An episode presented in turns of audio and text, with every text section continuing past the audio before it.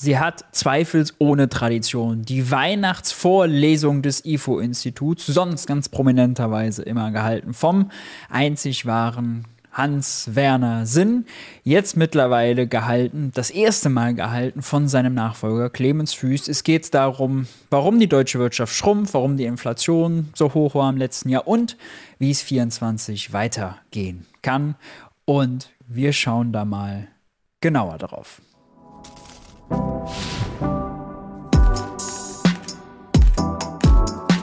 Hi und herzlich willkommen bei Geld für die Welt. Ich bin Maurice und in diesem Video schauen wir auf die Weihnachtsvorlesung vom IFO-Institut. Clemens Fuß, der Nachfolger von Hans Wennersen, erklärt uns, ja, warum die deutsche Wirtschaft denn der kranke Mann Europas ist, warum die Inflation so hoch ist und was für wirtschaftspolitische Empfehlungen er denn so hat, damit Deutschland aus der Krise rauskommt. Ich kann schon mal vorweg spoilern. Also mit Logik hat es der gute Mann nicht so sehr an der Mütze. Äh, da steht er eher auf Kriegsfuß mit. Schauen wir uns alles im Detail an, wie das alles einzuordnen und zu kommentieren ist. Wir legen auch gleich los. Gibt gar nicht viel vorab zu sagen. Ich habe eben schon mal erwähnt, äh, legendärerweise hat die Hans-Werner Sinn im letzten Jahr gehalten und die ganzen Jahre davor. Auch die habe ich kommentiert, wer sich das nochmal anschauen will. Hans-Werner Sinn hat ja große ja, Inflationswellen damals prophezeit. Äh, dazu ist es nicht gekommen. Es gibt quasi keine Inflationsdynamik mehr. Äh, absoluter Stillstand bei äh, den Verbraucherpreisen, bei Importpreisen und so weiter geht es schon längst wieder weit runter. Die liegen je nach Index 10 bis 15 Prozent äh, unter dem Wert des Vorjahres. Also, wie ich eigentlich gesagt habe, es ist ein Preisschock, keine klassische Inflation und der Preisschock wird auch wieder vergehen. Ja, Gott sei Dank. Bevor wir äh, reinstarten, lasst mich euch noch hinweisen auf den Geld für die Welt Newsletter. Hier gibt es regelmäßig exklusive Analysen und Kommentare zusätzlich zu allem, was es auf YouTube gibt. Beispielsweise zuletzt etwas übers Bürgergeld oder passenderweise, wenn wir gleich auch noch drauf kommen müssen, zur äh, Inflationsentwicklung in Japan. Denn in Japan fallen die Preise ganz ohne Zinserhöhung und ganz ohne Sparkurs der Regierung. Japan macht nämlich das komplette Gegenteil von Christian Lindner. 6% Defizit, drei Jahre hintereinander und trotzdem sinken die Preise. Na, wie kann das denn nur sein? Ein großes Puzzle für die Ökonomenzunft. Äh, all das dort betrachtet. Beim Newsletter könnt ihr meine ganze Arbeit auch unterstützen, geht schon ab 5 Euro im Monat. Das alles kostet viel Zeit, Geld, häufig auch viel Nerven. Und äh, deswegen freue ich mich, wenn viele von euch das unterstützen. Je mehr Content kann ich machen, in besserer Qualität äh, und frei verfügbar. Für alle. Win, win, win. Damit genug der einleitenden Worte. Lasst uns keine Zeit verlieren. Starten wir gleich mal rein. Also zunächst mal, Frau Witwer hat schon gesagt, äh, ist es dieses Jahr so, dass Deutschland schrumpft, die deutsche Volkswirtschaft schrumpft. Jetzt äh, hat ja die Wirtschaftspolitik, hat die Bundesregierung äh, darauf hingewiesen, ja, das ist alles so schwierig, die Energiepreise sind so hoch, die Zinsen sind so hoch, aber die Energiepreise sind für alle hoch. Und die Zinsen sind für alle hoch. Die anderen wachsen aber und wir schrumpfen. Das heißt, es gibt spezielle Themen in Deutschland, mit denen wir uns auseinandersetzen müssen. Kleine Korrektur schon mal, wenn man ganz oben guckt, Japan, nee, da sind die Zinsen nicht hoch. Die haben ihren Zins bei minus 0,1 Prozent gelassen, also Minuszinsen weiterhin, ja, äh, und wachsen äh, trotzdem. Und noch krasser ist eigentlich dieses Bild, wenn man sich das anguckt, nicht für 23, sondern von 2019 bis 2023. Also was ist eigentlich seit Corona, wenn man so will, passiert? Und äh, da ist Deutschland mit 0,7% Wachstum dabei. Heißt, die Wirtschaft ist heute nur 0,7% größer als vor Corona 2019. Alle anderen sind bei 3%, 4%, die USA noch weiter darüber. Die Eurozone oder die EU-Länder, so besser gesagt, im Durchschnitt waren es, glaube ich, 3,7 oder so. Ja. Müsste ich sonst nochmal raussuchen, die Zahl. Auf jeden Fall wirklich Deutschland auch wenn man die letzten vier Jahre mal nimmt, Schlusslicht, ja, absolutes Schlusslicht, Schlusslicht, Tabellenkeller. Das sehen Sie hier in dieser Grafik. Und weil die Grafik so aussieht, wie sie aussieht, haben wir eben mittlerweile auch wieder eine Debatte darüber, ist Deutschland vielleicht der kranke Mann Europas? Hat Deutschland äh, besondere Herausforderungen, äh, besonderen Reformbedarf? Und das erinnert an die, die, die späten 90er Jahre. Äh, da hatte ja der Economist schon mal äh, ausgerufen, Deutschland sei der kranke Mann Europas. Wir hatten damals ja auch äh, vier Millionen, dann bald fünf, fast fünf Millionen Arbeitslose. Es wäre auch nicht unberechtigt, diese Frage zu stellen. Ne? Und sind wir wieder soweit? Ja. Wie ist im Moment die Wirtschaftslage? Beim IFO Geschäftsklimaindex sehen wir, da ähm, hat sich eine ziemliche Abwärtsbewegung ergeben in diesem Jahr, vor allem äh, hier im Verlauf des Jahres 23 eine gewisse Stabilisierung im Frühjahr, als sich abzeichnete, dass wir einer Gasmangellage entgehen, als sich abzeichnete, dass die Energiepreise wieder sinken. Ähm Apropos IFO-Geschäftsklimaindex, dazu fällt mir gerade ein Klassiker ein von Volker Pispas. Wir hören mal rein. Kennen Sie sogar den IFO-Geschäftsklimaindex? IFO wird jeden Monat veröffentlicht, ganz wichtig. Da heißt es in den Nachrichten immer, es ist ein wichtiges Barometer für die deutsche Wirtschaft. Barometer kennen Sie? Da klopft man so dran, dann macht der Zeiger. Brrr. IFO Geschäftsklima, achten Sie drauf, das ist immer in der Zeitung. IFO Geschäftsklimaindex. Wissen Sie, was das ist? Die wissenschaftlichen Mitarbeiter des IFO-Institutes München, die telefonieren einmal im Monat mit einer ausgewählten Zahl von Unternehmern und befragen die nach ihren Erwartungen für das nächste halbe Geschäftsjahr. Also die Frage nicht, wie war es oder wie ist es, sondern die fragen, was glaubt ihr, wie wird es? Die akademischen Kaffeesatzleser telefonieren mit den Glaskugelbesitzern. Und daraus erstellen die einen Index mit einer Stelle hinterm Komma. Und dann steht in der Zeitung, der IFO Geschäftsklimaindex ist stärker gestiegen als von Experten erwartet. Wissen Sie, was hier los ist? Die halten uns für genauso blöd, wie wir sind, meine Damen und Herren. Ach ja, ein Klassiker von Volker Pispers, äh, immer wieder gut zu schauen. Der Gute macht ja leider keine Vorträge mehr, wird schmerzlich vermisst. Kommen wir zurück zum äh, Vortrag. Was soll das jetzt bedeuten? Nun ja, IFO Geschäftsklimaindex weiß man, das ist, da steckt eine Telefonumfrage dahinter. Und äh, ja, ist das jetzt ein wichtiger Indikator? Nein. Ist das Hauptprodukt da vom IFO? Dürfen Sie ja gerne reinpacken in die Präsentation und auch Clemens Fuß da als toll verkaufen lassen. Natürlich ist das, hat das eine gewisse Aussagekraft, weil es ja, sich sicherlich an der normalen oder an der echten Wirtschaftsentwicklung orientiert. Von daher äh, verlieren wir nicht viel Zeit drauf. Da waren wir noch etwas hoffnungsvoller im Moment, aber dann ist das hier im weiteren Jahresverlauf eben weiter heruntergegangen. Das ist die Einschätzung der Wirtschaftslage durch die Firmen und das bröckelt also ziemlich ab. Bei den Erwartungen, diese blaue Linie, gibt es stärkere Schwankungen, aber jetzt auch nicht den großen äh, Optimismus. Ja, vielleicht eine gute Nachricht. Der große Inflationsschub ist erstmal vorbei. Wir haben also hier, das sind die Preiserwartungen. Wir fragen die Unternehmen, haben sie vor, äh, Preise zu erhöhen? Werden sie Preise erhöhen in nächster Zeit oder wird es wieder runtergehen? Und wir haben hier gesehen, dass die Preiserwartungen eben so ab 2021 deutlich anstiegen und dann 2022 den Höhepunkt erreichen. erreichen. Das ist sehr deutlich wieder heruntergegangen. Ich komme auch gleich zu unserer Inflationsprognose. Allerdings am das ist schon mal eine gute Nachricht für uns. Ja? Der Preisschock, der ist wieder vergangen. Sehr gut. Aktuellen Rand das muss man beachten. Sehen Sie, hier geht es etwas nach oben. Und das ist jetzt eine Entwicklung, die kommt nicht aus den Energiepreisen, sondern aus dem Dienstleistungssektor. Im Dienstleistungssektor sehen wir plötzlich deutlich stärkere Preissteigerungen oder zumindest die Erwartung deutlich stärkerer Preissteigerungen. Und das ist vermutlich, das wäre jedenfalls eine denkbare Erklärung, getrieben dadurch, dass die Löhne in diesem Bereich sehr, sehr stark ansteigen und damit die Kosten für die Unternehmen. Und das wird natürlich weitergereicht. Dass die Löhne steigen, ist ja erfreulich, wenn man daran denkt, dass für viele Menschen es vielleicht nicht so lohnend ist, äh, zu arbeiten, insbesondere wenn man an die Transfers denkt, die man auch bekommen kann. Ähm, aber äh, es ist eben, was die Inflationsentwicklung angeht, natürlich so, dass sehr, sehr stark steigende Löhne ähm, äh, eben natürlich irgendwann auch bei den Preisen landen. Das muss man also im Auge behalten. Stark steigende Löhne hätte auch sagen können, ist sehr wichtig, denn die Leute brauchen ja Geld in der Tasche, um auch einkaufen zu können bei den Geschäften. Denn wenn die Preise steigen, aber die Löhne nicht, dann können die Leute sich immer weniger leisten. Das ist de facto den Fall, den wir zum Beispiel im äh, Einzelhandel haben. Äh, und ganz interessant, wirklich heute frisch raus, ist eine Studie des IFO-Instituts dazu, ob sich Arbeit denn trotz Bürgergelderhöhung noch lohnt. Genau darauf hat äh, Clemens Füß ja gerade abgestellt, als er meinte, oh ja, niedrige Löhne, da muss man immer gucken mit den Sozialtransfers und so weiter. Schauen wir mal rein. Also, vom 17. Januar 24, IFO-Institut, Pressemitteilung. Arbeit führt in Deutschland immer zu höheren Einkommen als Nichtstun. Wer arbeitet und alle Sozialleistungen in Anspruch nimmt, die ihm zustimmen, hat immer mehr verfügbares Einkommen als jemand, der nicht arbeitet und nur Sozialleistungen bekommt.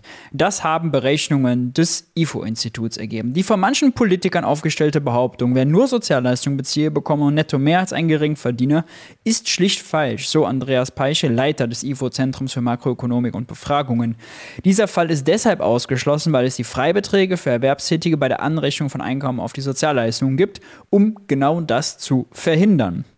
Und da gibt es Beispielrechnungen, wirklich mehrere Familienmitglieder, hohe Miete, normale Miete.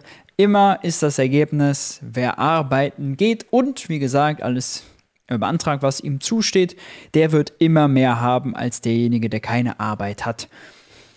Dieser Seitenhieb von Clemens Fuß wäre hier also gar nicht nötig gewesen, ja, auf die Sozialtransfers. Ja, was machen wir daraus jetzt in den Prognosen? Äh, hier die äh, letzte Prognose der Gemeinschaftsdiagnose, äh, die stammt jetzt schon aus dem Oktober. Da sind wir zu dem Ergebnis gekommen, dass wir also äh, hier 0,7 Prozent Wachstum, 1,3 äh, Prozent Wachstum äh, erwarten. Der Sachverständigenrat ist dann gekommen ein paar Wochen später und hat gesagt, es werden nur 0,7 Prozent. Dieser Unterschied kommt zu, dadurch zustande, dass der Sachverständigenrat erwartet, dass die privaten Konsumausgaben etwas niedriger sind. Ähm, wir denken, angesichts der hohen, hohen Lohnsteigerung wird das etwas kräftiger, aber das äh, kann man unterschiedlich sehen. Und wir sind auch etwas optimistischer, was die Exporte angeht. Das erklärt also diese Differenz äh, in den äh, Prognosen. Natürlich sind Prognosenszenarien, da stecken Erwartungen drin, etwa über die Entwicklung der Energiepreise. Also hier steckt die Erwartung drin, dass die Energiepreise weiter sinken. Und äh, wir wissen, also wir nehmen da einfach die Terminhandelspreise. Der, die Energie, Öl, Gas von morgen wird ja heute schon auf Finanzmärkten gehandelt. Diese da gab es übrigens zuletzt auch eine sehr, sehr gute Nachricht. Der Gaspreis, der europäische, der äh, an der europäischen Börse gehandelt wird, war zuletzt wieder bei 30 Euro die Megawatttonne. Äh, knapp drunter sogar. Das war ein Zehntel von dem Ho Hochpunkt von 300 Euro die Megawatttonne. Da sieht man mal, wie krass der ausgeschlagen ist. Jetzt ist er weiter runtergekommen. Für Privatverbraucher, Neukundenverträge sind äh, wir bei 8 Cent die Kilowattstunde. Auch das, ja, 4 Cent unter der damaligen Preisbremse, die ja ausgelaufen ist. Bittere Nachricht, bald kommt ja die Mehrwertsteuererhöhung. Das wird 12 Prozentpunkte steuerlich dann teurer, weil es von 7 auf 19 Prozent hochgeht. Und dann wird natürlich auch für Verbraucher der Gaspreis wieder steigen bitter, kann man als Ampel, als kann ich nicht verstehen, warum die Ampelregierung sowas jetzt macht, ja, mitten in die Krise hinein, in eine Stimmung hinein, wo die Ampel rekordschlechte äh, Umfragewerte hat und so. Naja, die machen Preise das schon. Sind sehr volatil und im Moment äh, sagen diese Preise eben, ja, wir werden äh, weiter sinkende Energiepreise haben, aber das kann sich auch sehr schnell wieder ändern. Wenn die Energiepreise um 10 Prozent steigen, steigt die Inflation um einen Prozentpunkt. Äh, also ähm, bei solchen Prognosen muss man im Kopf behalten, dass wir eben sehr, sehr hohe Unsicherheiten haben, unter anderem eben darüber, wie die äh, Energiepreise sich entwickeln. Ja, und jetzt, ne, das war alles vor dem Urteil des Bundesverfassungsgerichts, jetzt kam auch noch das plötzlich dieses Urteil des Bundesverfassungsgerichts. Die meisten hatten wohl erwartet, dass das Bundesverfassungsgericht wie auch sonst häufig sagt, na ja, was ihr da gemacht habt, ist verfassungswidrig aber wir geben euch Zeit, um das auszuräumen. Äh, dieses Mal hat das Verfassungsgericht die maximal mögliche Strafe verteilt und hat gesagt, es ist nichtig. Dieser Haushalt äh, oder eben dieser, dieser Fonds ist nichtig und äh, ihr müsst euch jetzt was anderes einfallen lassen. Das hat, äh, wie Frau Witwer gerade schon an, andeutete, also glaube ich nicht nur den Bundesfinanzminister überrascht, aber eben vor allem ihn. Und äh, die Frage ist, wie geht es jetzt weiter? Ähm, die, die Szenarien sind eigentlich klar. Ähm, man kann also für 2023, äh, hat man jetzt gesagt, da erklären wir eine Haushaltsnotlage. Dezember ist ein bisschen spät. Aber das Argument lautet jetzt, na ja, wir hätten schon im Januar eine Notlage erklärt, hätten wir nicht gedacht, dass wir dieses Geld aus den Fonds verwenden können. Äh, und äh, jetzt will man also rückwirkend die Schulden, die man schon gemacht hat, damit verfassungsfest machen. Ob das jetzt so klappt, ähm, ist eine Frage mehr für Juristen. Also aus ökonomischer Sicht, das, das Ganze ist geschehen. Ja, das hat die Ampel dann auch so umgesetzt. Die Weihnachtsvorlesung war ja im Dezember. Das haben sie noch schnell vor dem Jahreswechsel, vor der Weihnachtspause, haben sie das durchgepeitscht. Also für 23 rückwirkend die Notlage erklärt, damit die ganzen Ausgaben aus dem Doppelwumms beispielsweise aus Sicht der Ampel verfassungskonform werden. Und äh, das ist jetzt eher eine Frage für Juristen. Jetzt habe ich gehört, der Bundesrechnungshof hat schon wieder gesagt, auch der Nachtragshaushalt sei verfassungswidrig. Ähm, aber äh, da muss man mal schauen. Das muss ja auch jemand klagen, damit da irgendetwas passiert. Also ich glaube, der, jedenfalls ökonomisch ist das Jahr 2023 gelaufen. Und jetzt geht es um 2024. Ähm, die erste Frage wäre, wie viel Geld fehlt jetzt eigentlich 2024? Darüber ähm, gibt es sehr, sehr unterschiedliche Einschätzungen. Der Finanzminister hat ja jetzt gesagt 17 Milliarden. Also ich verstehe das so, dass 2024 17 Milliarden jetzt nicht mit finanziellen Transaktionen zum Beispiel ausgeglichen werden können. Also der Staatshaushalt kann zum Beispiel 4 äh, Milliarden an die Bahn zahlen als Unterstützung für, als Zuschuss bei Investitionen in Schienen zum Beispiel oder in Pünktlichkeit, damit man noch äh, besser wird auf dem Gebiet. Äh, oder die, Bundesregierung kann die Bahn zum Beispiel mit Eigenkapital ausstatten, kann sich Geld leihen, die Bahn mit Eigenkapital ausstatten. Dann würde man sagen, das ist eine finanzielle Transaktion, die für die Schuldenbremse nicht zählt. Denn da ist die Überlegung, ja, der Staat verschuldet sich zwar, aber er erwirbt auch einen Vermögensgegenstand, nämlich diese Beteiligung an der Bahn, diese zusätzliche Beteiligung an der Bahn. Und das ist für die Schuldenbremse neutral. Und daran kann man schon erkennen, dass auch unter der Schuldenbremse der Staat erhebliche äh, Finanzierungsspielräume hat. Und ich verstehe jetzt diese Aussage 17 Milliarden so, dass man offenbar vorhat, 17 Milliarden jetzt tatsächlich äh, einzusparen, also Einnahmen zu erhöhen oder Ausgaben zu kürzen. Also ja schon äh, sehr bemerkenswert ist bei meinem IFO-Institut schon weiter als äh, im Kanzleramt, dass man über sowas viel konkreter nachdenkt. Finanzielle Transaktionen gehen natürlich nicht nur bei der Bahn, geht zum Beispiel auch, indem man sagt, äh, die ganzen Ansiedlungssubventionen, ja, für Intel, für TSMC, gibt es noch ganz viele andere, die weniger bekannt sind. Naja, auch die könnte man ja als finanzielle Transaktion, als Beteiligung, für Christian Lindner vielleicht passenderweise lieber als stille Beteiligung machen. Äh, aus linker Sicht wäre natürlich immer wünschenswert, wenn man da schon 10 Milliarden reinbuttert. Ja, dann wollen wir auch Mitspracherecht haben, also eine normale Beteiligung. Auch das, ja, Beteiligung gilt als finanzielle Transaktion. Da greift die Schuldenbremse, funkt die nicht dazwischen. Wäre sehr sinnvoll gewesen. Man hätte die Zinskosten, die man hat, noch anders verbuchen können. Äh, das hatte ich schon mal an anderer Stelle erklärt. Ich verlinke noch mal einen Artikel, in dem das perfekt erklärt ist. 17 äh, Milliarden. Ja, die 17 Milliarden, die da genannt wurden. Jetzt muss ich die Schlagzeile doch noch mal zeigen. Die Zeit hat nämlich zuletzt darüber berichtet. Da hat der Bundestagsabgeordnete Christian Görke, bei dem ein gewisser Maurice Höfgen ja als wissenschaftlicher Mitarbeiter tätig ist, ähm, die Regierung gefragt, wenn sie die äh, Auktionsverluste, wenn sie Staatsanleihen verkauft, denn vernünftig verbuchen würde, heißt periodengerecht, umlegen über die Laufzeit der Anleihen, nicht die ganzen Verluste in ein Jahr, wie denn dann die Zinslast wirklich wäre. Und da kam heraus, hier Zeit berichtet, äh, Zahlen des Finanzministeriums zeigen, wenn die Regierung Schulden einfach anders verbuchen würde, hätte sie beachtliche 17 Milliarden Euro mehr zur Verfügung. Na, sieh mal einer an.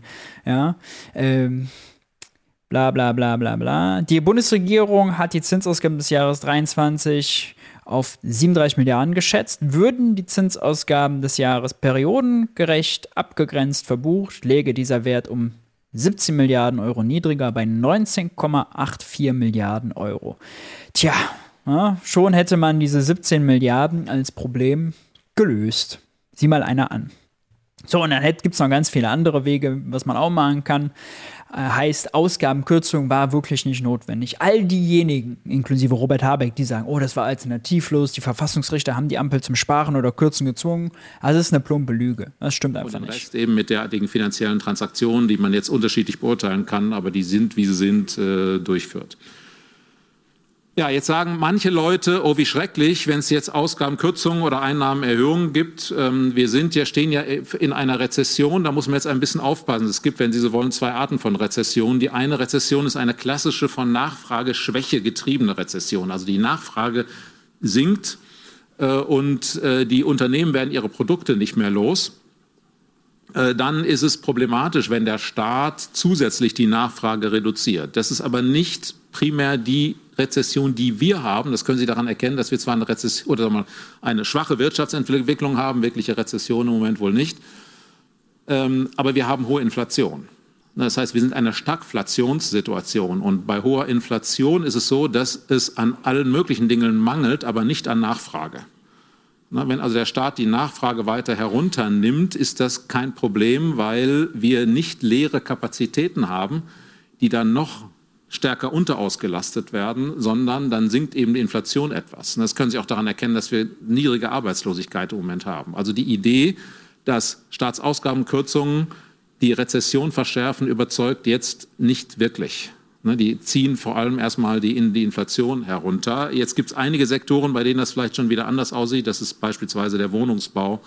Aber in der Breite kann man jetzt nicht sagen, dass eine Senkung von Staatsausgaben konjunkturpolitisch der völlig falsche Weg ist, weil wir in einer Stagflationssituation sind, in einer durch Nachfragemangel äh, charakterisierten äh, Krise ist das was anderes. Ne? Der Nachfragemangel bedeutet ja, ich habe ungenutzte Kapazitäten, hohe Arbeitslosigkeit, freie Kapazitäten und dann ist es so, dass staatliche Nachfrage das Bruttoinlandsprodukt erhöhen kann. Aber wenn die Inflation hoch ist, heißt das, die Kapazitäten sind ausgelastet. Mhm. So kann man sich die Welt natürlich auch einfach zurechtlegen. Ja, wenn man einfach definiert, hohe Inflation heißt gleich Vollauslastung der Wirtschaft und hohe Nachfrage, dann kann man natürlich auch immer sagen, dann ist äh, in einer Zeit, wo man hohe Inflation hat, zusätzliche Staatsausgaben für die Wirtschaft Gift, denn die Wirtschaft ist ja voll ausgelastet, das sieht man ja an der hohen Inflation. Ja, also baut sich ein schönes eigenes Kreislaufargument. Was war denn zuerst da? Die Inflation ja, oder die hohe Nachfrage und Auslastung? Und im Übrigen ist das natürlich Quatsch. Produktion ist jetzt sechs Monate in Folge gefallen. Ja, natürlich haben die freie Kapazitäten. In der Bauwirtschaft werden rekordmäßig äh, Aufträge storniert. Natürlich haben die freie Kapazitäten. Die Arbeitslosigkeit ist um 260.000 Menschen gestiegen. Natürlich gibt es dadurch neue Kapazitäten. Ja. Der reale, preisbereinigte Umsatz im, Lebens im Einzelhandel, nicht nur Lebensmittel, auch Textilien und so weiter, der war knapp 4%, wie gesagt, schon inflationsbereinigt unter dem Vorjahr. Bei den Lebensmitteln tragen die Leute so wenig Lebensmittel aus dem Supermarkt wie zuletzt 2015, als hätte es keine acht Jahre Wohlstandsgewinn gegeben. In der Gastro ist der Umsatz immer noch 15% real, Kalender und saisonbereinigt unter dem Corona-Wert. Ja. Wir haben einen Nachfragemangel. Wir haben eine ganz klassische Konjunkturkrise. Die hat sich jetzt erst entwickelt. Das war nicht der Anfang. Der Anfang war ein Preisschock, vor allem ein Energiepreisschock. Weil die Menschen aber dadurch ärmer geworden sind ja, die Preise gestiegen sind. Das hat sich langsam durch die Wirtschaft hindurch diffundiert. Da mussten die Leute höhere Preise zahlen und dadurch fangen sie jetzt an zu sparen ja, und ihre Ausgaben zu kürzen. Und die Unternehmen, die haben zum einen in der Binnenwirtschaft das Problem, dass die Leute äh, nichts mehr kaufen oder weniger kaufen. Und zum anderen das Problem, dass die Produktionskosten gestiegen sind. Beispielsweise in der energieintensiven Industrie, ja, Chemie etc., Glasereien, Stahl, da haben wir gesehen, da hat sich die Produktion nicht mehr gerechnet, die ist um 20 Prozent eingefallen. Ja, äh, selbstverständlich haben wir eine ganz klassische Konjunkturkrise. Das habe ich äh, im Übrigen auch schon mal und dafür ist dann äh, doch der Newsletter äh, immer wieder gut sich zu Gemüte zu führen das Ganze habe ich doch schon mal hier beschrieben. Habecks Kurswechsel. Der hat das nämlich auch immer gesagt. Wir haben kein Konjunkturproblem äh, und dann irgendwann seine Meinung gewechselt. Braucht es also doch ein echtes Konjunkturpaket? Und da habe ich doch eine schöne Zahl dran.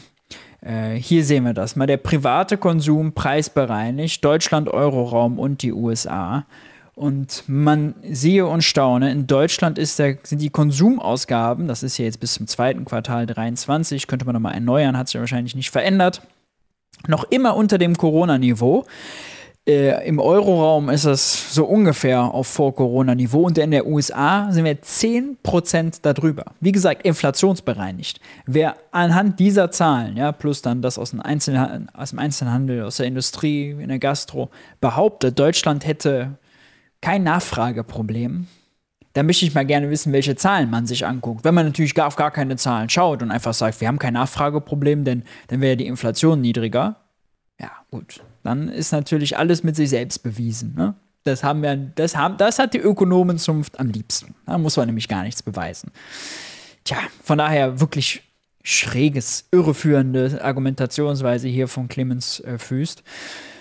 Und das Gegenteil ist ja richtig, ja. Wir haben ja sogar die Inflation, die hohe Inflationsraten runtergebracht, indem wir investiert haben, Geld ausgegeben haben. Ja? Äh, zum einen schwimmende LNG-Tanker installiert, ja? dadurch Alternativen zu dem russischen Gas geschaffen und diese Sorge vor Gasknappheit in Deutschland genommen. Wir haben mit dem Doppelwumms Geld ausgegeben. Ja, wir haben Juniper haben wir gerettet beispielsweise. Wir haben äh, die Gasspeicher gefüllt. Wir haben äh, Preisbremsen bezahlt und, und, und. Wir haben ein 9 Euro, 49 Euro Ticket gemacht. Alles Ausgaben, um was? Um die Preise runterzubringen. Ja. Hätten wir das alles nicht gemacht, wäre der Konsum noch weiter unten, läge die Wirtschaftsleistung noch weiter unten. Wir können froh sein, dass die Ampel das gemacht hat, wenigstens das gemacht hat, sonst wäre die Wirtschaftskrise noch viel tiefer. Ja, und dann äh, mangelt es also nicht an Nachfrage. Also grundsätzlich ähm, äh, kann man sowas machen. Jetzt sagt ja die Politik auch gerne, ja, das geht gar nicht. Äh, wir können jetzt so kurzfristig keine Ausgaben äh, reduzieren. Äh, das ist sicherlich falsch. Wie, wo man jetzt ansetzt, ob im Kernhaushalt, ob bei den Sozialausgaben, ob bei den Subventionen, das ist sehr stark eine politische Entscheidung. Da geht es ja auch um Verteilungsfolgen und unterschiedliche Interessen. Das muss verhandelt werden. Äh, aber ich würde mal sagen, stellen wir uns mal vor, die Politik kann sich gar nicht einigen. Dann könnte man zum Beispiel Folgendes machen. Im Subventionsbericht, äh, den die Bundesregierung jedes Jahr veröffentlicht, da stehen 97 Milliarden Subventionen. Die sind in den letzten zwei Jahren um 30 Milliarden ausgeweitet worden. Man könnte sagen, wenn ihr euch nicht einigen könnt, dann macht es mit dem Rasenmäher. Alle Subventionen werden um 17 Prozent gekürzt. Das war's. Ne, es dauert fünf Minuten. Jeder, natürlich schreien dann alle möglichen Betroffenen auf. Ja, und einige Subventionen kann man auch ökonomisch rechtfertigen, ganz gut rechtfertigen. Andere kann man nur sehr schwer rechtfertigen. Aber die Welt geht nicht unter, wenn zum Beispiel für die Gebäudedämmung jetzt nicht mehr 16 Milliarden ausgegeben werden, äh, sondern nur noch 14,5. Doch, ehrlicherweise geht die Welt genau davon unter. Das ist eine äh, komplett absurde Idee. Gebäudedämmung ist Teil von Gebäudesanierung und da müssten wir eigentlich 2% unseres jährlichen Gebäudebestands sanieren, um Klimaneutralität hinzubekommen. Ja, wir wissen, Verkehr und Gebäude reißen permanent die Klimaziele. So, und wenn man da jetzt noch Geld wegnimmt bei der Gebäudedämmung, bei der Förderung für Gebäudedämmung, dann schießt man sich totales Eigentor. Wir schaffen es im Moment schon nur ein Prozent der Gebäude jährlich zu sanieren. Also sind gerade mal halb so schnell, wie wir eigentlich sein müssten. Gerade schmiert uns noch die Bauwirtschaft ab. Und deswegen ist sowas ein komplett idiotischer Vorschlag. Oder auch bei der Pendlerpauschale, die ist ja dann auch Teil dieses Subventionsberichtes. Wie soll man da 17 Prozent wegnehmen? Ja? Soll man dann bei der Pendlerpauschale den Centbetrag um 17 Prozent äh, kürzen oder was? Also, das ist äh, alles sehr leicht gesagt hier in so einer schönen Vorlesung vor lauter äh, alter weißer Männer und Klugscheißer, aber äh, hat also keine praktische Relevanz für die Politik. So, könnt, so kann man gar nicht Politik machen. Ja, wie viele, allein schon was das an Bürokratie auslöst, wenn man 17 Prozent bei, keine Ahnung, wie viele Einzelsubventionen das sind, 30, irgendwie so, 30 Maßnahmen kürzt, ja. Überhaupt nicht durchdacht. Und dann aber nachher kommen sie wieder mit der Keule, oh, Deutschland äh, so belastet durch die ganze Bürokratie. Ja, ja, dann kommt wieder die Bürokratiekeule. Das Einfachste wäre einfach die Zinskosten anders zu verbuchen, wie eben dort in dem Artikel erklärt.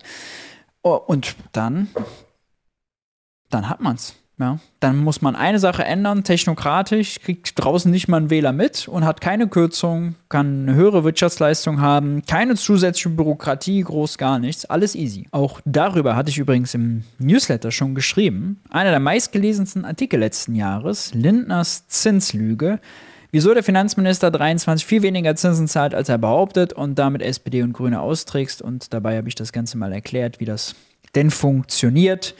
Äh, den Erklärbär hat die Zeit nicht so richtig gegeben. Deswegen, ich verlinke euch den Artikel auch nochmal. Ne, kann man sagen, ist bedauerlich. Ja, Gebäudedämmung ist auch wichtig, aber ähm, das, äh, also es ist nicht so, als könnte man diese 17 Milliarden nicht sehr schnell erwirtschaften. Insbesondere in einer Zeit, in der der Staat die Ausgaben eben so massiv und auch die Subventionen um 30 Milliarden erhöht hat, das um äh, 15 Milliarden zu senken oder was immer nötig ist, Äh, das ist kein Problem. Es gibt auch andere Möglichkeiten. Man kann den CO2. Also ich müsste jetzt nochmal in den Subventionsbericht gucken. Ich würde aber behaupten, da sind zum Beispiel solche Maßnahmen zusätzlich drin, wie dass die EEG-Umlage abgeschafft wird, beziehungsweise was heißt abgeschafft, jetzt andersrum ja, kompensiert und finanziert wird.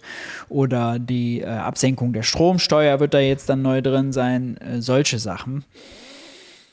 Ja, ist kein Skandal, entlastet die Leute. Also auch da ranzugehen einfach. Man kann über die Klimaschädlichkeit von vielen Subventionen sicherlich reden, ja. Über, weiß nicht, Kerosin beispielsweise äh, für Flugzeuge und und und.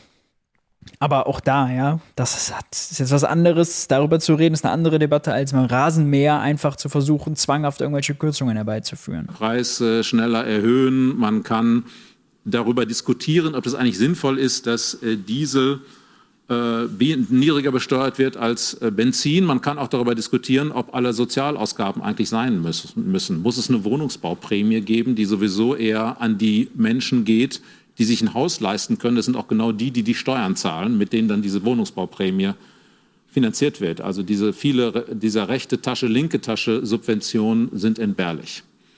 Muss es sein, dass wir vier Milliarden dieses Jahr ausgeben für Chipwerke? Ich komme noch mal drauf. Also man kann viel erzählen, aber nicht, dass es keine, keine Sanierungsmöglichkeiten gibt. Das, das, ist nicht der Fall, sondern die Politik ist hier aufgefordert. Sanierungsmöglichkeiten, ne? mhm. den Haushalt, den muss man nämlich sanieren.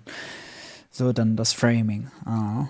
Wirklich mal zu schauen, ähm, brauchen wir all diese Ausgaben, die wir so stark ausgeweitet haben, ist es eigentlich alles sinnvoll. Jetzt sagen alles ja mikroökonomisch, ne? Ist das in einem Einzelfall sinnvoll, aber nicht makroökonomisch. Oh, Arbeitslosigkeit gestiegen, Bruttoinlandsprodukt gefallen. Natürlich müssen wir dagegen halten. Nein, sagt er ja dann wiederum, weil wir haben ja Inflation und Inflation heißt, Wirtschaft ist voll ausgelastet. Mhm. Also diese, diese, das vernebelt wirklich das komplette Gehirn, ja. Wenn man sagt einfach, Inflation ist immer gleich zu viel Nachfrage. Ja. So, als würde ich sagen, Licht im Kühlschrank äh, ist immer automatisch gleich Kühlschrank ist voll. So, dann gucke ich da rein, dann fülle ich den nie wieder auf. Dann sage ich ja, wenn der automatisch voll ist, dann passt ja nichts mehr rein, dann brauche ich auch nichts mehr einkaufen. Ja, bis ich irgendwann verhungert bin, weil äh, es nichts mehr zu essen gibt. Ne? Bis die Volkswirtschaft irgendwann am Boden ist, weil man sagt, oh, man hat gar nichts mehr reingegeben, reingebuttert. Manche, wir sollten eine, äh, gleich auch für 2024 eine Haushaltsnotlage erklären. Das, ich bin kein Jurist, aber das halte ich für offenkundig verfassungswidrig, denn da steht, es muss eine plötzliche. Ich bin kein Jurist, aber. Notsituation sein und die gibt es nicht. Ja, es gibt keine plötzliche Notsituation. Also würde ich jetzt mal sagen. Ich, wie gesagt, ich bin kein Jurist. Ähm, es gibt, gäbe Natürlich, wir haben keine Notsituation. Krieg, nein, nein. Plötzlich steht da über, übrigens äh, gar nicht drin, ja. Außerordentlich, außerhalb der Kontrolle des Staates und erheblicher Finanzbedarf, ja. Das steht da drin. Nicht das Wort plötzlich. Und selbstverständlich haben wir das, ja. Es geht bestimmt 20 Milliarden allein für den Krieg in der Ukraine drauf. Unterstützung von Geflüchteten beispielsweise, ukrainischen Geflüchteten, die hier hinkommen richtigerweise selbstverständlich. Äh, dann Finanzhilfen an die Ukraine, Waffenlieferungen an die Ukraine, Sanktionen gegenüber Russland und und und. Also wenn das keine, wenn Krieg in Europa kein Grund ist für eine Haushaltsnotlage oder die Flut im Ahrtal, die auch noch nicht ganz bewältigt ist, oder jetzt die neue Flut, die wir jetzt hatten, ja, was denn dann?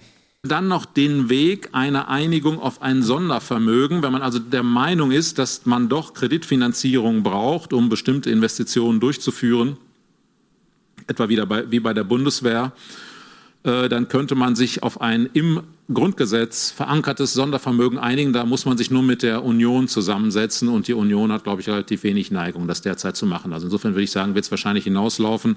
Äh, das hat interessanterweise Füst jetzt nochmal vorgeschlagen in einem äh, exklusiven FAZ-Artikel gemeinsam mit Jens Südekum und Michael Hüter. Südekum eher ein progressiver und Michael Hüter vom Institut der deutschen Wirtschaft interessant. Ja, er hat schon recht, die Union wäre wahrscheinlich dagegen.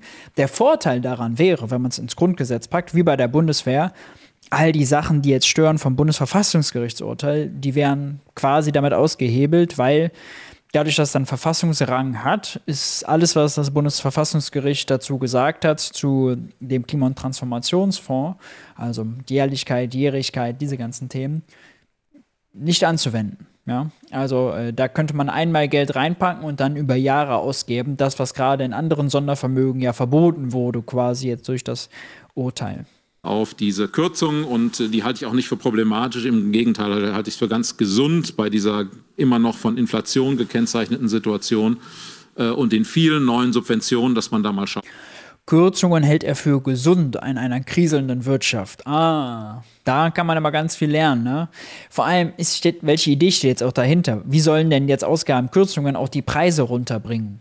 Ja, wo genau? Also immer noch die Energiepreise, die maßgeblich dafür verantwortlich sind. Alte Verträge. Ja, für Neukunden wird es günstiger, für die anderen noch nicht. Plus, wir pendeln uns natürlich auf einem höheren Preisniveau ein als damals, weil so, das Steuersystem wurde jetzt daran angepasst, das Bürgergeld wurde jetzt daran angepasst, der Mindestlohn, der wurde daran angepasst, die Tariflöhne, die verhandelt wurden in der Wirtschaft, wurden daran angepasst. Also alles ein Ticken höher. Es kann also gar nicht, das Preisniveau kann gar nicht wirklich zu dem alten Wert zurück, ja, sondern muss zu einem neueren, höheren, der, äh, weil die Kaufkraft, äh, um die Kaufkraft wiederherzustellen. Aber äh, da hilft es nicht, jetzt irgendwo zu kürzen. Hilft es nicht, wir kommen nicht eher dahin, wenn man jetzt sagt, wir fahren jetzt beim Rasenmäher über die ganzen Subventionen. Ja, wir machen jetzt dieses Förderprogramm für Baudämmung, machen wir jetzt 1,5 Milliarden Euro kleiner. So, das hilft dann nicht. Schaut, ob das alles sein muss. Ja, dann gibt es eine Grundsatzdebatte um die Reform der Schuldenbremse. Ist die Schuldenbremse, so wie sie gestaltet ist, äh, die richtige? Äh, und braucht man überhaupt Schuldenbremsen? Warum sollte eine Regierung mhm. äh, sich selbst an die Kette legen? Warum haben wir solche Regeln im Grundgesetz? Jetzt haben wir die schon sehr lange im Grundgesetz. Ähm, und äh, es ist grundsätzlich so, dass äh, Schuldenregeln in vielen Verfassungen stehen, weil es die Idee gibt, dass in der Demokratie die die beste Staatsform ist, die wir kennen, aber auch keine perfekte, so eine gewisse Neigung besteht, Verteilungskonflikten aus dem Weg zu gehen, indem man sagt, lasst uns einfach Schulden machen. Na, wenn man sich nicht einigen kann, wer jetzt Lasten trägt, dann äh, ist es recht bequem, Schulden zu machen. Und, ähm das ist immer so diese liberale Theorie, ja. Wenn werden Wahlgeschenke verteilt, indem man einfach dann die mit neuem Geld finanziert. Und ich frage mich, wo soll das passiert sein? Ja? Wo ist das in 16 Jahren Angela Merkel beispielsweise passiert? Wo macht das die Ampel gerade oder hat das vor? Ich sehe das nicht. Ja? Die Ampel kürzt ein Jahr vor dem Wahljahr 25, kürzt sie auf äh, Biegen und Brechen. Ich sehe nicht, dass die Theorie irgendwie aufgeht. Ja? Oder wo das in anderen Ländern passiert. Im Gegenteil, häufig sind ja die äh, Regierungen sehr häufig sehr konservativ. Die Finanzminister erst recht, die glauben dann, dass Sparen Tugend ist und deswegen wollen sie eher bei den Wahlen dafür abgefeiert werden, dass sie ja so gut mit dem Steuerzahlergeld umgegangen sind und so sparsam und so tugendhaft waren, ja, und noch hier gekürzt haben und so, statt dass sie irgendwie aufs Gaspedal gedrückt haben, noch irgendwas angekurbelt haben oder irgendwelchen Wählergruppen was Gutes getan haben finanziell, ja. Also ich sehe das einfach nicht, welche Beispiele es dafür geben soll. Da, deshalb äh, haben wir diese, haben ja Union und SPD selbst auch diese neue Schuldenregel ins Grundgesetz geschrieben, weil sie selber der Meinung sind, dass man solche Regeln braucht. Äh, jetzt kann man sagen, nützen die eigentlich einem Staat? Oder es gibt ja manche Leute, die heute sagen, ja, Schuldenregeln, das wären ganz blöd, insbesondere sowas wie die deutsche. Aber es gibt dazu eine ziemlich umfangreiche Forschung, die fragt, wie. Jo, das äh, ist übrigens meine Position geht es denn Ländern, die solche Schuldenbremsen haben, im Vergleich zu Ländern, die die nicht haben? Und äh, da kommt raus, das kann niemand überraschen, dass Länder, die Schuldenbremsen haben, vor allem erstmal niedrigere Finanzierungskosten haben. Weil die Investoren glauben, ihr Geld ist bei diesen Ländern besser aufgehoben. Das heißt, wenn wir die Schuldenbremse abschaffen würden, dann hätten wir gleich vielleicht einen Prozentpunkt mehr Finanzierungskosten das ist ziemlich unangenehm. Ne, wir zahlen jetzt schon 40 Milliarden Zinsen im Bundeshaushalt jedes Jahr und äh, wenn das um 40 Milliarden ist die gelogene Zahl, ja, haben wir ja eben gelernt. Äh, wenn man das richtig verbucht, wären es nicht 37, die ja hier auf 40 aufrundet, sondern eben nur 20. Und das Argument, wir zahlen gleich ein Prozent mehr, wenn wir keine Schuldenbremse mehr haben. Da gibt es keine Forschung zu. Ja. Da müsste man ja jetzt, da müsste einen Test machen. Ja. Deutschland entledigt sich der Schuldenbremse, was es ja de facto getan hat. Ja. Während äh, Corona Not, Notfallklausel wurde die Schuldenbremse ausgesetzt. So, es wurden ganz viele neue Schulden gemacht. Und wo lag der Zins auf, äh, wo lag der Zins? Ja, der äh, lag im negativen Bereich sogar während Corona noch. Ja. Der ist jetzt angestiegen wegen der Zinserhöhungen. So, die machen dann so eine Untersuchung schwierig. Aber äh, das ist ja, das ist ja einfach so dahingequatscht. Ja. Und was er damit meint, ist natürlich auch kein Naturgesetz, keine Mathematik dahinter, sondern die Logik, ah, dann würden ja die Geschäftsbanken, die dem Staat die Staatsanleihen abkaufen, würden mehr verlangen. Ja, würden mehr Zins verlangen oder mehr Rendite haben wollen, sprich für eine 100-Euro-Anleihe dann nicht 100 Euro zahlen wollen beim Kauf, sondern nur 99 oder 90 oder was auch immer. Also einen Abschlag, der dann die Rendite erhöht, äh, haben wollen. Auch das macht nicht wirklich Sinn, ja, nur weil man eine Schuldenregel hat oder nicht. Solange es eine Bank gibt, die weiß, okay, der deutsche Staat, der wird schon immer seine Schulden bedienen und der kann das auch. Und der kann das vor allem, wenn die EZB äh, im Hintergrund steht äh, und den Geldhahn aufmacht und zur Not die Anleihen der Banken abkauft, ja, gibt es keinen Grund dafür. Selbst Griechenland mit 180 Prozent Staatsschulden hat ja während Corona nur einen Zins von 0,5 Prozent gezahlt auf zehnjährige Anleihen. 0,5 Prozent. Zehn Jahre vorher haben die 35 Prozent gezahlt auf zehnjährige Anleihen. Der einzige Unterschied, während Corona hat die EZB mitgemacht und hat gesagt, alles klar, jetzt machen wir ein Pandemic Emergency Purchase Program, großes Anleihekaufprogramm. Das haben sie damals nicht gemacht. Ne? Damals wollten sie ein Exempel an Griechenland statuieren.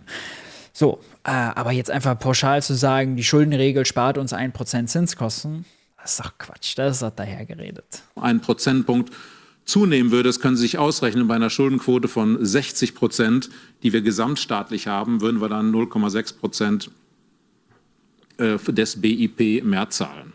Ne? Also 20 Milliarden mehr Zinsen. Wir müssen nicht unbedingt mehr 20 Milliarden mehr Zinsaufwand gesamtstaatlich haben. Ne? Die Hälfte würde auf den Bund entfallen ungefähr. Äh, also das braucht man. Ja, hat er sich eine Zahl ausgedacht, die er jetzt als Argument nimmt. Ohne Beleg. Schon deshalb wäre es unklug, die Schuldenbremse abzuschaffen. Ländern mit, Länder mit Schuldenbremsen haben auch. Vor allem, selbst wenn man, lassen wir mal all seine Argumente gelten, hätten dann 20 Milliarden mehr Zinskosten. Ja? Mhm. Wir könnten aber auch deutlich mehr Staatsanleihen verkaufen und das Geld investieren in unsere Wirtschaft. Die Wirtschaft würde besser laufen, es gäbe mehr Steuereinnahmen und naja, man würde viele sinnvolle Projekte machen. Das heißt, es ist ja, wir hätten ja mehr Geld. Der Verkauf von Staatsanleihen bringt uns ja mehr Geld, als die Zinsen uns dann kosten. Von daher wäre es netto, selbst mit seinen beliebigen willkürlichen Annahmen, immer noch lohnenswert. Niedrigere Schulden, das ist wenig überraschend, sie wachsen auch schneller. Ist das immer verursacht worden durch die Schuldenbremse? Darüber kann man jetzt diskutieren, wie, ob das immer kausal ist, aber es gibt gute Gründe, Schuldenbremsen zu haben. Jetzt sagen manche, ja, Schuldenbremsen sind. Weil Publikum schläft fast ein, ist auch mal interessant zu sehen, wie das Publikum so aussieht. Ja? Viele junge, dynamische Studenten sieht man da nicht, will ich mal behaupten. Okay. Ähm, aber wir sollten eine investitionsorientierte haben. Wir hatten eine investitionsorientierte Schuldenbremse bis zum Jahr 2009. In den Zielgruppe IFO-Institut. In den manche sagen, wir brauchen die, weil dann der Staat mehr investiert. In den, es gab keine Periode in der Geschichte der Bundesrepublik Deutschland, in der der Staat weniger investiert hat, als in den letzten zehn Jahren unter dieser investitionsorientierten Schuldenregel. Ja, was ist das denn jetzt für eine Argumentation? Also das liegt ja also erstmal komplett an der Regierung, nicht unbedingt an dieser Regel. Ja, wir hätten auch mit Schuldenbremse könnten wir auch heute deutlich mehr investieren als äh, als wenn wir damals diese alte Regel gehabt hätten oder als wir es tun. Ja, ist ja immer eine Frage, was die Regierung macht. Zum Beispiel mit finanziellen Transaktionen hat er selbst erklärt, wie man dann an der Schuldenbremse vorbeikommt. Ist alles eine Frage von politischem Willen. Jetzt zu sagen, mit der anderen Regel wurde weniger investiert, deswegen braucht man die Regel ja gar nicht. Das ist so ein bisschen so, als würde ich sagen, äh, ich habe das Auto oder das Motorrad oder Moped, nehmen wir mal Moped, das Moped habe ich gedrosselt, das kann ich schneller als 70 fahren. Aber ich fahre das sowieso nie so schnell, ja, reizt das eh nie aus, sondern fahre höchstens 50, mehr traue ich mich nicht und fahre nur innerstädtisch. Ja, was ist denn das dann für ein Argument? Daran, das beweist jetzt noch nichts, aber Ja, danke Ah, wichtig. Guter Satz. Selbsterkenntnis ist der erste Weg zur Besserung, erste Schritt zur Besserung. Sagen wir mal, die, denjenigen zu denken geben, die allen Ernstes glauben, der Staat würde mehr investieren, wenn wir eine investitionsorientierte Schuldenregel haben. Ich bin da nicht so sicher.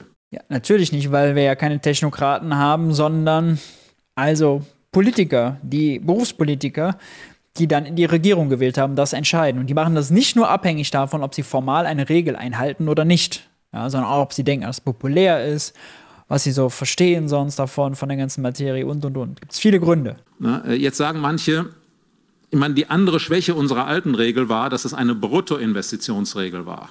Und wenn man, also die Investitionsregel, dass die zu nachhaltigen Staatsfinanzen führt, das kommt ja ein wenig aus der Idee, seine Analogie zum Privaten, ne, dass man sagt, okay, wenn man mehr Vermögen hat, also Nettoinvestitionen erhöhen das Vermögen, wenn der Staat mehr Vermögen hat, dann darf er auch mehr Schulden haben, aber nicht darüber hinaus.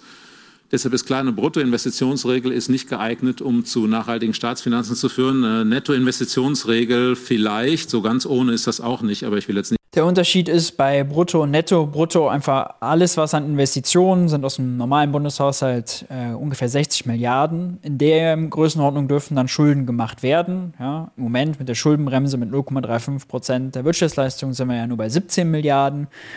Das heißt, das wären dann 60 Milliarden, die man Schulden machen dürfte. Und bei Nettoinvestitionen wäre man eben, äh, müsste man von diesen 60 Milliarden an Bruttoinvestitionen noch die ganzen Abschreibungen äh, eben hinzu, äh, hinzunehmen. So, und dann bei der Nettoinvestitionsregel ist jetzt die Frage, ob das zusätzlich zu diesen 0,35 Prozent draufkommt oder nicht. Aber damit hätte man gerade mal paar Milliarden gewonnen. Ja, man kann sich angucken, die Nettoinvestitionen des Staates, teilweise waren hier sogar negativ, weil die Abschreibungen größer waren als die neuen Investitionen.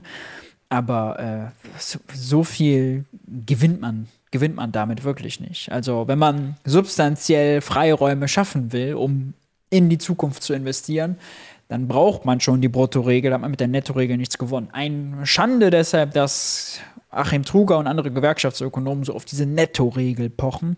Denn also das ist viel ideologische Arbeit, viele Kämpfe, die man führt, um wenig zu gewinnen. Wenig bis nichts.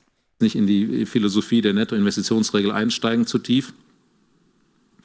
Ähm, sollte man zu einer Nettoinvestitionsregel übergehen, ähm, also zunächst mal denke ich, man sollte in diesen Fragen nicht zu apodiktisch sein, denn so die absolut ideale Schuldenbremse geht, äh, gibt es wahrscheinlich nicht. Nur müssen wir Folgendes bedenken.